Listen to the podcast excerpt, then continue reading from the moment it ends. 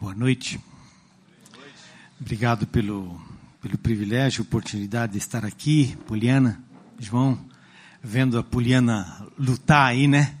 É, com, com uma música após a outra, e eu pensando, uai, será que ela vai? É, e ela foi. É, vai um pouquinho mais de água e um pouquinho mais de água, né?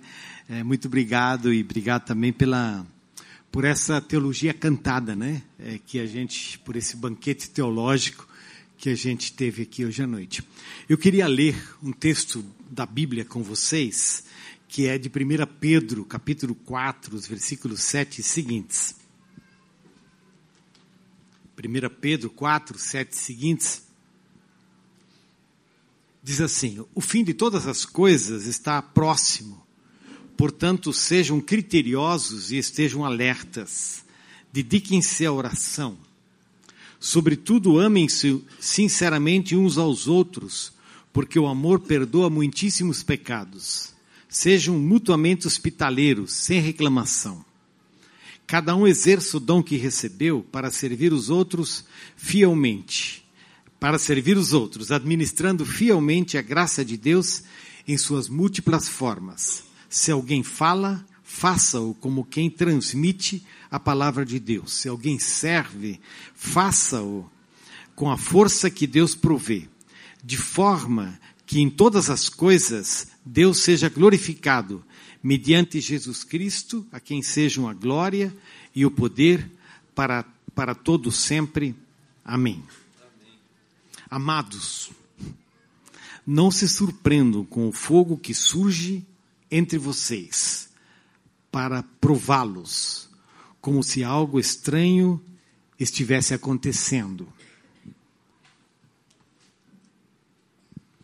O tema que o Cris eh, me imputou eh, diz menos hostilidade e mais hospitalidade.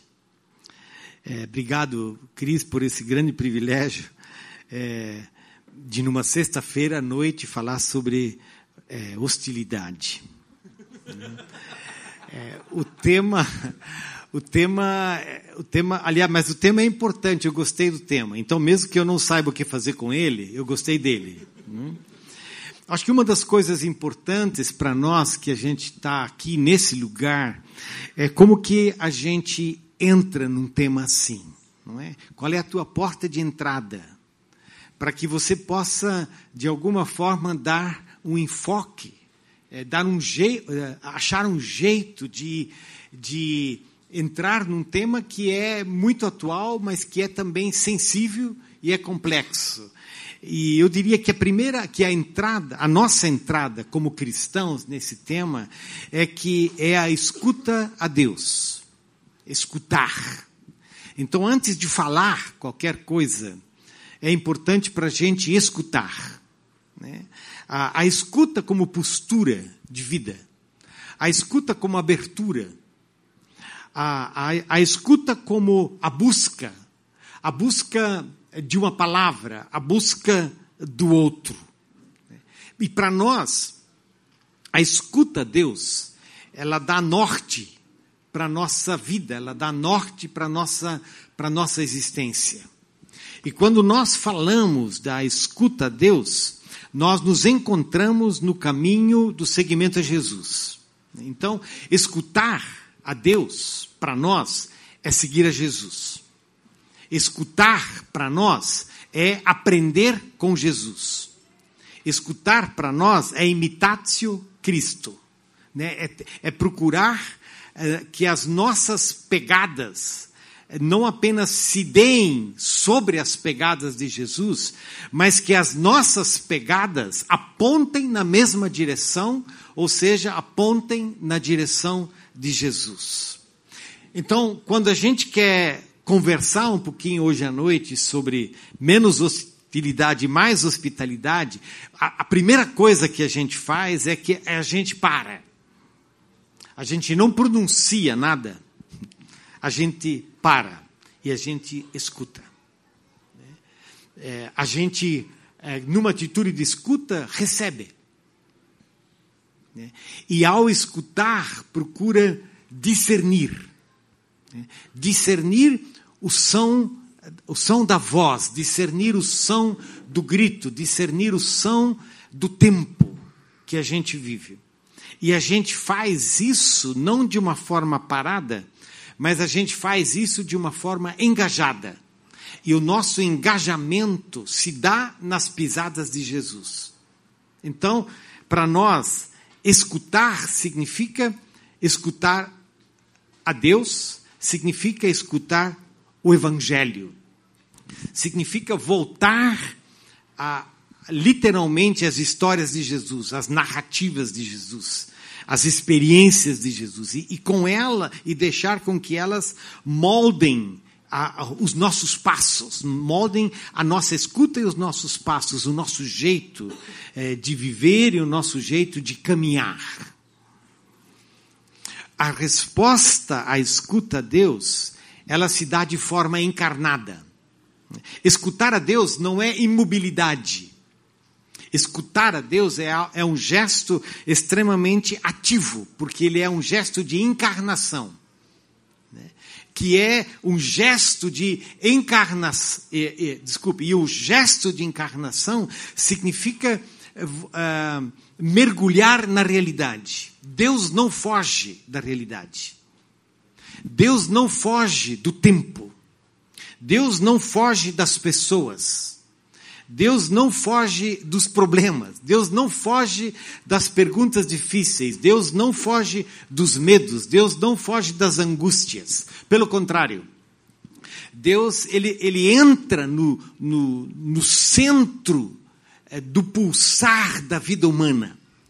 E a entrada de Deus no pulsar da vida humana, ela se dá é, particularmente através da sua escuta daquele e daquilo que ninguém escuta.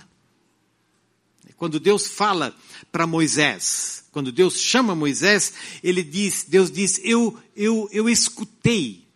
Eu escutei o gemido do meu povo. Eu vi a aflição e eu resolvi descer." Então a, a nossa escuta ela é qualificada. A gente não escuta, é, a gente não escuta qualquer coisa. A gente não escuta simplesmente o mercado. A gente não escuta simplesmente o call center. A gente não escuta como ponto de partida as redes sociais. A gente não escuta ah, o poder.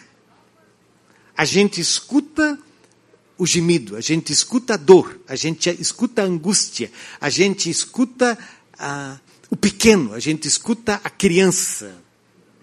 E é essa escuta que qualifica a nossa vida e a nossa encarnação e nos ajuda a nos colocar no mundo no qual nós, nós vivemos como cristãos. Porque essa é a pergunta fundamental.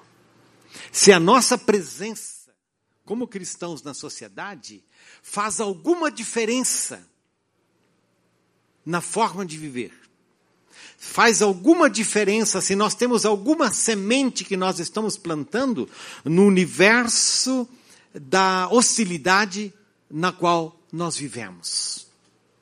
Ou se nós somos simplesmente um pouco mais do mesmo.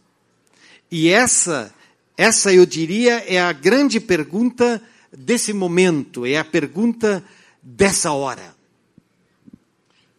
Porque essa hora que a hora que nós vivemos, o tempo que nós vivemos, ele é um tempo ele é um tempo de dor, ele é um tempo de angústia, ele é um tempo de medo, ele é um tempo de desespero. De súbito, se vocês me permitem ler um pouco do que eu escrevi faz um pouco, de súbito vi-me parado diante de uma porta horizontal que cobria um fosso. Abria e vi uma escada de cimento rude e íngreme. Lenta e pesadamente comecei a descer os degraus. Então vi à minha frente enormes panos azuis e brancos cobrindo um grande número de caixões empilhados uns sobre os outros. Muitos caixões todos iguais e todos muito simples. Ao pé da escada abriam-se dois vãos. um para a direita e outro para a esquerda. Em ambas as direções podiam-se ver caixões, muitos caixões, todos empilhados, como num depósito atacadista. Percebi que um ou outro não estava bem fechado e fui tentado a espiá-los, mas confesso que fiquei com medo. Medo do que iria encontrar se minha mão, curiosa, fosse mais longe. Uma folha de papel afixada num dos caixões chamou minha atenção e quando me aproximei, vi que nela estavam arrolados nomes, um após o outro. Nomes escritos como memória. A memória de pessoas que estavam, entre aspas, enterradas naqueles caixões. Entrei pelo vão da direita, depois pelo da esquerda, devagar olhando os caixões, passando a mão num e noutro, mas sem conseguir chorar, olhos secos, coração pesado, mudo. Lentamente, em silêncio, tornei a subir a escada e o guarda fechou a porta atrás de mim, deixando os mortos em seu silêncio. Voltei ao caminho de onde viera. Queria ir, mais uma vez, à igreja de portas gradeadas, onde meu périplo se iniciara. Espiando para dentro, vi um pouco mais do mesmo. Uma igreja vazia e escura, ocupada apenas por bancos e sobre eles muita roupa, velha, velha e desbotada pelo tempo. As mesmas roupas, os mesmos, nos mesmos bancos, como memória. Memória de um e de outro, memória de muitos. À direita, tijolos alternados permitiam vislumbrar outro setor do templo, o setor das crianças, me disseram. Não havia bancos, mas a roupa também era muita. E tinha o mesmo colorido desbotado, roupas como memória. Memória de crianças. Encostei a cabeça num tijolo em silêncio amargo, olhos secos, coração pesado, mudo. Ali, naquele lugar, 45 mil pessoas foram mortas.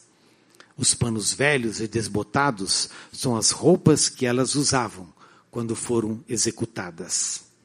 Os ossos foram identificados recolhidos e enterrados no, no cemitério da escada íngreme. A parte da igreja que tanto marcou meu coração não era simplesmente o lugar onde as crianças ficavam, mas o lugar onde elas foram mortas. Trituradas, arremessadas contra a parede e jogadas no chão, quer tivessem morrido ou ainda agonizantes. A igreja diante da qual balbuciei uma oração foi transformada num memorial do genocídio. Memórias assim espalham-se por todo o país para testemunhar a abominável chacina de 1994, que num período de 100 dias matou cerca de um dos 8 milhões de pessoas que haviam que havia então no país.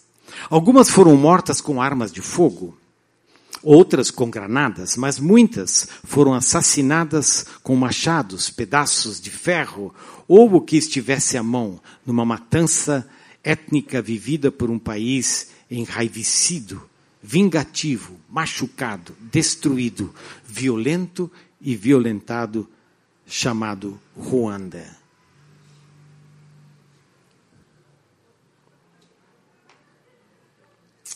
Gael Faye é filho de uma mãe tutsi e de um pai francês, recém publicou seu livro, que foi, foi traduzido para o português, e, e o título do livro é Meu Pequeno País.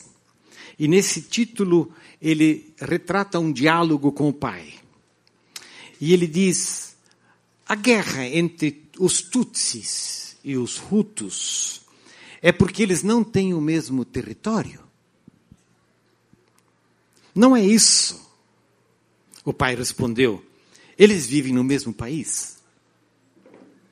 Então, é porque eles não têm a mesma língua? Não, respondeu o pai, eles falam a mesma língua. Então é porque eles não têm o mesmo Deus? Não, eles têm o mesmo Deus. Então, por que estão em guerra? Porque não têm o mesmo nariz.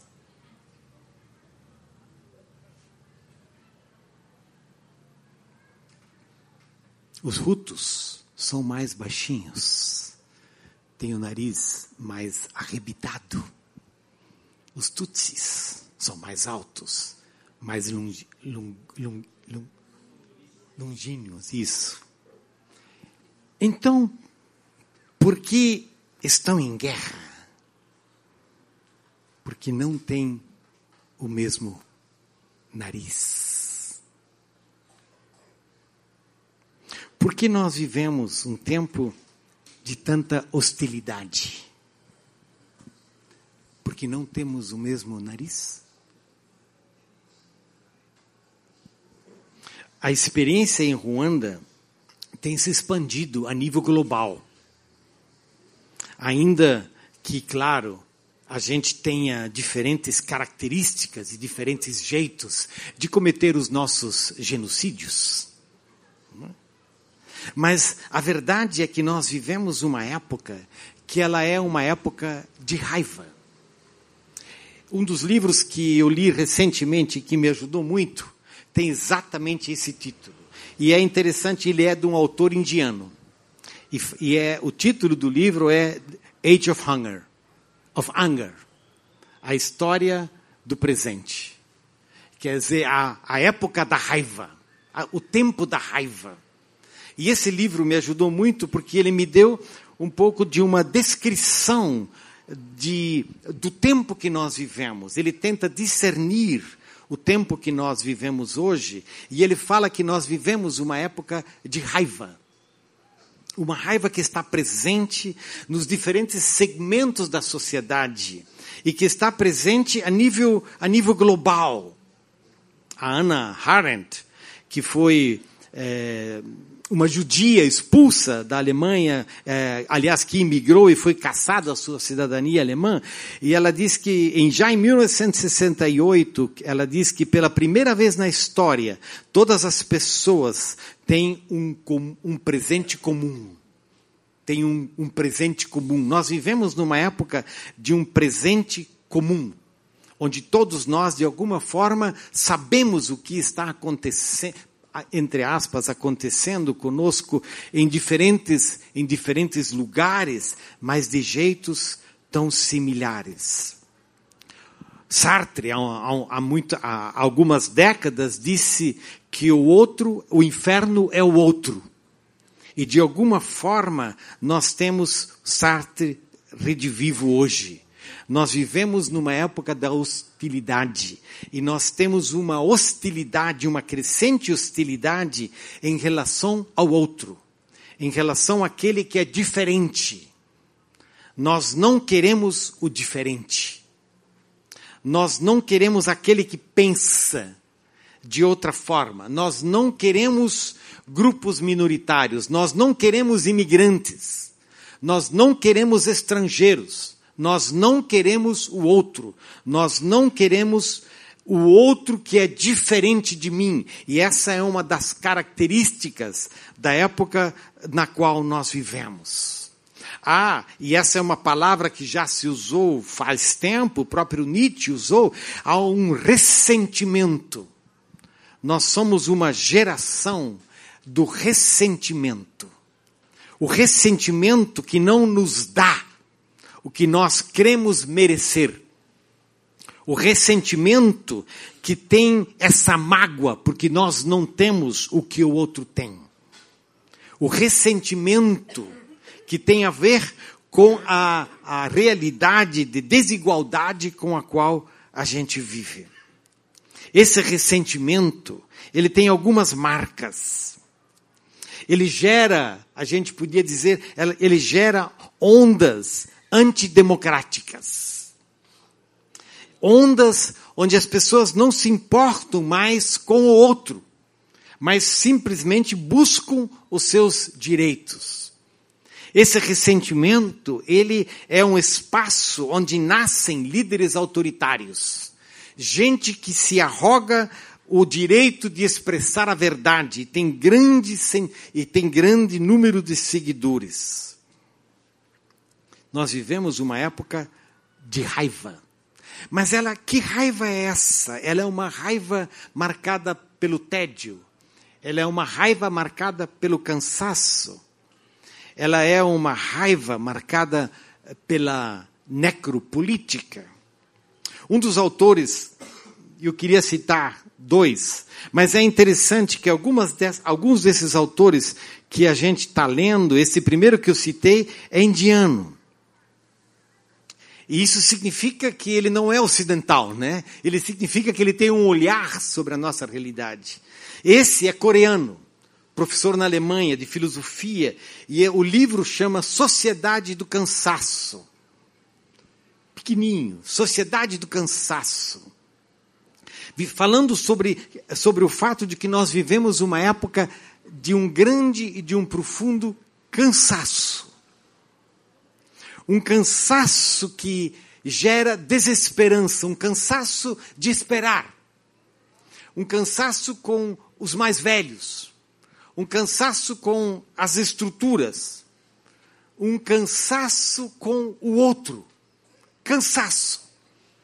E uma, uma outra palavra para esse cansaço é, é o que alguém chamou de tédio. O tédio. Por um lado, é o cansaço das gerações, digamos, vamos dar nomes a elas, é o cansaço do jovem que vive na Guatemala e que não quer participar de uma das marras da Guatemala e decide, eh, decide ir para os Estados Unidos de qualquer jeito, ainda que morra pelo caminho. Né? O cansaço de esperar mudanças e que elas não venham. Né? O cansaço que gera raiva, a raiva daqueles que estão que, que me forçam a viver nesse universo e a raiva daqueles que vivem no outro lado da cerca e eu quero chegar lá. Ou o cansaço de uma, o cansaço da abundância, o cansaço do tédio. Você já tem tudo. Os teus pais já te deram tudo. Você tem comida. Você tem roupa. Você está ligado na, na, nas mídias sociais todo dia. Você, você encheu o saco. Você está cansado e você não sabe por quê, porque você acabou de levantar. Cansaço. Numa das últimas no, no, no, último encontro de um grupo de mentoria, o João citou antes, ou, ou você que citou, né, Cris, sobre é, o PGM, que é um, um, grupo de líderes jovens, esse último encontro nosso me chamou muita atenção, porque de repente a, a, na, naquele encontro se disse algo que disse, olha, tá tudo bem, tá tudo bem, eu eu estou bem, eu tô, tô bem casado, eu tenho comida, eu tô, tenho emprego, tá tudo bem. Está tudo ruim. Eu não sei o que acontece comigo, está tudo bem e está tudo ruim. Tem um negócio dentro, que é um tédio, que é um cansaço, que é uma angústia, que é algo que, especialmente, eu diria, essas novas gerações estão, estão vivendo. Que é falta de esperança, que é falta de brilho nos olhos. E por isso eu tenho raiva raiva de mim mesmo, raiva do meu tédio, raiva da minha abundância, raiva da minha fartura. Mesmo que, claro, você não vai usar uma linguagem assim. E eu tenho raiva do outro. Eu não gosto do outro. Eu não quero o outro. Eu não quero sacrificar nada, ainda que aquilo que eu tenho não me traga nada. Nós vivemos uma época assim, de uma raiva do cansaço, de uma raiva do tédio.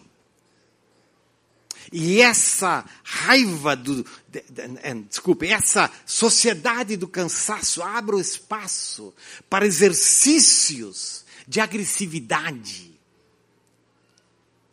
mútua, que são inexplicáveis, assustadoras, rápidas, agressivas, fulminantes e que matam, ainda que não seja como com um machado. Achille Membe, que é um camaronês, escreveu, ele tem mais, né, o, como é a, a, Crítica da Razão Negra, né, fantástico livro. Aliás, eu não li, é, mas eu, a, alguém disse, olha, se você pega esse daqui, esse daqui tá bonzinho, né, necropolítica. E o que, que ele fala na necropolítica? A necropolítica é esse, é esse, esse, esse direito que você se arroga sobre quem pode viver e quem pode morrer. O biopoder o biopoder. E você decide quem pode viver e quem pode morrer. E o poder se exerce dessa forma. Claro, gente, eu estou aqui eh, como um panfletário hoje à noite, não é? É um panfletário que de repente cita alguma coisa, lê uma, um pouquinho aqui, um pouquinho ali, não entende patavina de patatina, é, é, mas é, eu, eu, me encontro aqui como alguém que, apesar é, de já ter mais de 30 anos, é, apesar dos meus anos, eu quero, eu, quero, eu quero entender o tempo que eu vivo. Eu quero discernir esse momento. Eu preciso, porque eu sou cristão. Eu não posso ser indiferente. Eu não posso me refugiar na minha aposentadoria. Eu não posso me refugiar em, em, em nada. Eu não posso me refugiar. É, isso quer dizer, eu não posso me esconder, porque eu sou cristão. E como cristão, eu tenho o dever, eu tenho o privilégio, eu tenho a necessidade de de, de, de, perceber, de discernir o tempo no qual nós vivemos e fazê-lo desde a perspectiva do, do, momento que a gente vive e trazer isso para a nossa realidade. E o que nós vivemos nesse momento, ao descrever esse clima de hostilidade, certamente não é algo só brasileiro, não é? É algo muito mais amplo, é muito mais, é, é um fenômeno global, mas que tem consequências para nós no Brasil. E o que nós vemos no Brasil hoje é tão claramente né, a morte do, do mito do brasileiro cordial, não é? Vários que estudaram, de repente, ciências sociais, antropologia, Gilberto Freire, e, e foram alimentados por esse mito né, do brasileiro é cordial, não é? Tem um livro recém-lançado pela Lilia Schwartz sobre, é, também saiu agora recentemente, é um livro sobre o autoritarismo brasileiro. Diz, olha, não, o Brasil tem uma cultura profundamente autoritária. E o Leandro Carnal, ele diz que o brasileiro não é pacífico, mas o brasileiro é apaixonado. E é isso que é uma das marcas do tempo no qual nós vivemos. Como é que, como, como se comporta o apaixonado em tempo de hostilidade? O apaixonado, em tempo de hostilidade, tem a sua raiva potenciada, tem a sua agressividade potenciada. E eu vou voltar à Bíblia. E a pergunta com a qual eu queria, para a qual eu queria voltar é se nós vivemos nesse tempo de, de raiva, se nós vivemos nesse tempo desse cansaço que gera um tédio, que gera a raiva do outro, se nós vivemos nesse tempo onde o outro é o nosso inimigo que precisa ser destruído, que precisa ser de alguma forma aniquilado, qual é a contribuição que nós temos como cristãos? Como que nós, como igreja, nos comportamos diante de uma sociedade assim? E parece-me que a nossa igreja, grande parte de nós, como igreja evangélica brasileira, nós estamos sendo só um pouco mais do mesmo. Nós não estamos plantando nenhuma semente diferente na sociedade na qual nós vivemos. As igrejas estão tão agressivas como está a nossa sociedade. As igrejas estão tão divididas como estão as nossas sociedades. A igreja tem tanta gente com tanta raiva como tem nas nossas ruas. E tão pouco está aflorando tão pouco de uma outra realidade, de um outro espírito, de um outro tempo, que tenha as marcas de Jesus. Se afinal nós somos tantos milhões, e se, se nós somos tantos milhões no Brasil, como alguns dizem que nós somos, 40 milhões, porque que, qual é a marca que esses milhões estão imprimindo em nossa sociedade? Qual é o diferencial ao qual nós estamos chamados? E com isso eu volto a 1 Pedro, porque me parece que uma das voltas fundamentais que nós precisamos dar é justamente essa volta à, à escuta de Deus. Não para usar a Bíblia contra o outro, não para usar a Bíblia para matar o outro que não concorda com a gente, mas para deixar com que a Bíblia nos ajude a escutar a Deus. E essa Bíblia que nos ajuda a escutar a Deus, nos ajude a sermos conhecidos na nossa sociedade que vive nesse tempo de hostilidade com a marca da compaixão e com a marca do amor de Deus. Porque me parece que essa é a marca que se espera do povo de Deus. Um povo que é conhecido porque ama. Um povo que é conhecido porque gosta do outro. Um povo que é conhecido porque caminha uma segunda milha. Um povo que é conhecido porque ele pratica a hospitalidade. Por isso eu gosto desse tema. Menos hostilidade e mais hospitalidade. Juliano. Juliano foi um imperador de Roma que viveu no quarto século. Ele teve um reinado curto na, no Império Romano.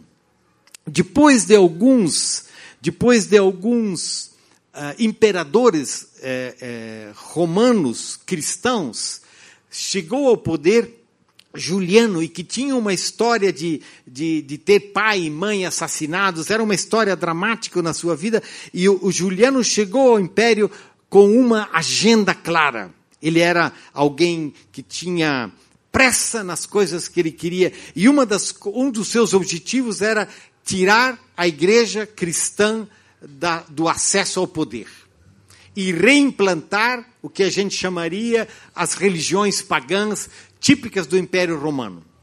Então, a agenda do Juliano foi: eu quero os cristãos fora do império.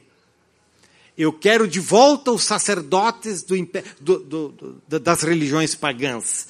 E ele não conseguiu. Ele não conseguiu. Por que, que ele não conseguiu? Ele não conseguiu por duas razões básicas. Em primeiro lugar, ele não conseguiu porque os sacerdotes eh, das religiões pagãs, eles estavam desacreditados.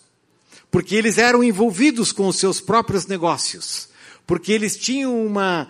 Eles não estavam. Eles não tinham credibilidade junto à sociedade. Eles haviam perdido a credibilidade. E ele tentou e ficou com raiva, e, e, tem várias citações dele, não é? Que, que, onde ele se tornou, inclusive, agressivo, ele disse, por que que esses sacerdotes das religiões pagãs, por que é que eles não se, se emendam, e eles têm uma vida tão corrompida, que a sociedade não acredita neles?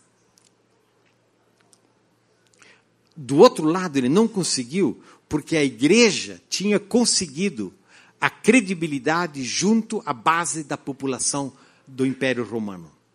No caso do, do quarto século, do, perdão, isso aqui está em espanhol, do quarto século, se conta, os cristãos em Roma alimentavam a 20 mil pobres.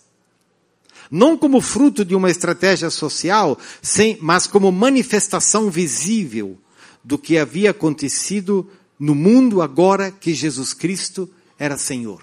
Os cristãos haviam construído uma rede de hospitalidade pelo Império Romano. Claro que sem essa, essa rede de hotelaria, não é? Os cristãos criaram uma rede de hospitalidade onde as suas casas se abriam para os, os, os peregrinos, para onde os peregrinos pudessem é, ser acolhidos. Os cristãos enterraram os mortos. Aqueles que eram abandonados e que ninguém queria, queria enterrar, os cristãos foram foram criar uma prática de enterrar os mortos. Os cristãos cuidaram dos pobres, os cristãos cuidaram das crianças, os cristãos cuidaram das viúvas e dos viúvos, os cristãos recebiam os refugiados e com isso eles criaram uma penetração de credibilidade no império que fez com que essa igreja crescesse. A pergunta para nós é: o que é que nós estamos plantando? Como igreja evangélica brasileira, o que nós estamos plantando como cristãos, para que as gerações futuras possam olhar para nós com credibilidade e dizer: não, eles estiveram presentes na nossa sociedade com a marca do amor de Deus, com a marca da compaixão, com a marca do abraço, com a marca da recepção para com o outro. 1 Pedro é uma carta escrita no início da vida da vida dos eh, da vida da igreja, onde esses primeiros cristãos aqui dessas igrejas em Ásia, na Ásia Menor, eles estavam sofrendo dificuldades e sofrendo alguma perseguição local e Pedro escreve para eles. E Pedro diz: o fim de todas as coisas está próximo, porque para nós, como cristãos, o tempo no qual nós vivemos não determina a nossa agenda. É o reino de Deus que determina a nossa agenda. Não é o tédio, não é o cansaço, não é o consumo, não é o mercado, não é a oportunidade mercadológica que determina a nossa agenda. O que determina a nossa agenda é o reino de Deus. E essa, essa, essa agenda do reino de Deus nos torna, como diz 1 Pedro, criteriosos e alertas. Nós não somos babacas. Nós não somos surdos, nós não somos cegos, nós não nos escondemos nos nossos templos, nos nossos círculos fechados. Nós somos, nós estamos alertas. Nós entendemos, nós escutamos, nós vemos, nós somos cidadãos do nosso tempo. Mas o fazemos na perspectiva da oração. Por isso, 1 Pedro diz: sejam criteriosos e estejam alertas, dediquem-se à oração. A oração como lugar de escuta. A oração como o lugar de escuta do tempo no qual nós vivemos, mas a oração como lugar da escuta daquilo que Deus quer fazer no nosso tempo, daquilo que Deus quer fazer conosco e através de nós. E 1 Pedro diz, e isso significa que, que, que vocês devem se amar, e que vocês devem perdoar, e que vocês devem ser mutuamente hospitaleiros, sem reclamação. E quem sabe sem reclamação seja uma das palavras das quais nós mais necessitamos. Essa é uma agenda para a igreja hoje. Um jeito de viver. Um jeito de se encarnar no mundo e estar presente na realidade, na perspectiva, como eu disse antes, dessa oração que escuta. Dessa oração que recebe. Essa palavra de Deus, esse pedido do outro e que, que decide amar, que decide perdoar que decide, que decide receber o outro e que decide viver em comunidade, na multiformidade da graça de Deus, administrando, Pedro diz, fielmente a graça de Deus em suas múltiplas formas. A igreja, ela é extremamente rica nas formas de amar, nos jeitos de receber na prática da hospitalidade, na, no convite para abrir portas, janelas, estender braços, encompridar pernas para ir longe. A igreja, ela é cheia dessa graça de Deus que nos permite viver a hospitalidade, que é viver com um jeito de receber o outro. Nessa diversidade, se alguém serve, faça-o com a força que Deus provê, de forma que em todas as coisas Deus seja glorificado. Se alguém fala, faça-o como quem transmite a palavra de Deus. Há lugar nesse corpo para diferentes expressões de amor. Há lugar nesse corpo para diferentes expressões de hospitalidade. Há lugar para anunciar a vivência e a experiência de um corpo que se chama corpo de Cristo e que tem e que planta nesse cenário de hostilidade no qual nós vivemos a semente do amor de Deus. Uma semente que tem olhos que acolhem. Uma semente que tem o sorriso que abraça. Uma semente que tem braços longos que recebem. Uma semente que tem pernas dispostas para ir em direção ao outro. Os cristãos gostam dos outros. Os cristãos recebem os outros. Os cristãos amam os outros. E é essa semente que nós precisamos plantar nesse mundo de tanto tédio, cansaço, raiva e hostilidade. E usar todos os mecanismos as formas, os jeitos que estão ao nosso ao nosso dispor, que nos são dados por Deus como expressão da sua graça. Para que Deus seja glorificado. Não se surpreendam com o fogo que surge entre vocês para prová-los, como se algo estivesse estranho estivesse acontecendo. Normalmente eu não leio esse, esse, versículo, eu paro no anterior, porque ali tem um amém já, né? No anterior, não é? Eu paro ali, mas eu disse, não, mas eu preciso ler esse outro, esse outro, essa outra expressão de Pedro, porque é verdade, o tempo no qual nós vivemos não é um tempo fácil, ele é um tempo doído, ele é um tempo de dor, ele é um tempo de lamento. E o cristão, ele precisa estar disposto para a dor, para o sacrifício e para o sofrimento. Porque é no sacrifício e no sofrimento, Pedro diria, diria que vocês se tornam dignos do sangue de Cristo.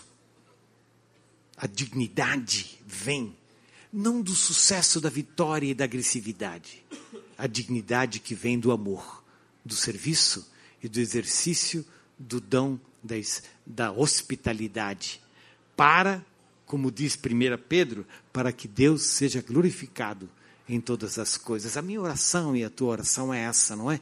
Que nós sejamos essa igreja, que somos nós, marcados pelo dom da hospitalidade. E, e isso todos precisamos aprender de novo a cada dia. Obrigado.